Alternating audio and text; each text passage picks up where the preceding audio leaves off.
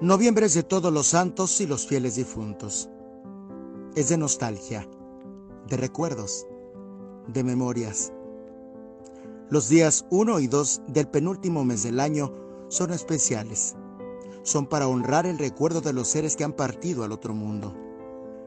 Es un mes de fe. Creemos con el corazón que regresan a casa para convivir y comer con nosotros una vez más. Hay quienes aseguran que desde el 28 de octubre las almas bajan a estar en este plano. Ese día se ofrenda a los fallecidos de manera trágica por violencia o accidentes. El 30 y 31 de octubre son días dedicados a los niños que murieron sin haber sido bautizados.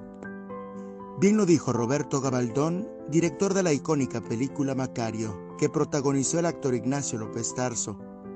Cuando nacemos, ya traemos la muerte escondida en el hígado o en el estómago o acá, en el corazón, que algún día va a pararse. Noviembre es para celebrar la vida a través de la muerte, llenando de color y sabor los hogares con ofrendas únicas.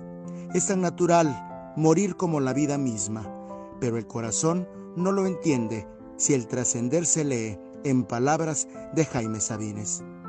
Qué costumbre tan salvaje esta de enterrar a los muertos. Que reposen en paz las almas de los fieles difuntos. Que reposen en paz los recuerdos y las memorias que ahora son eternas.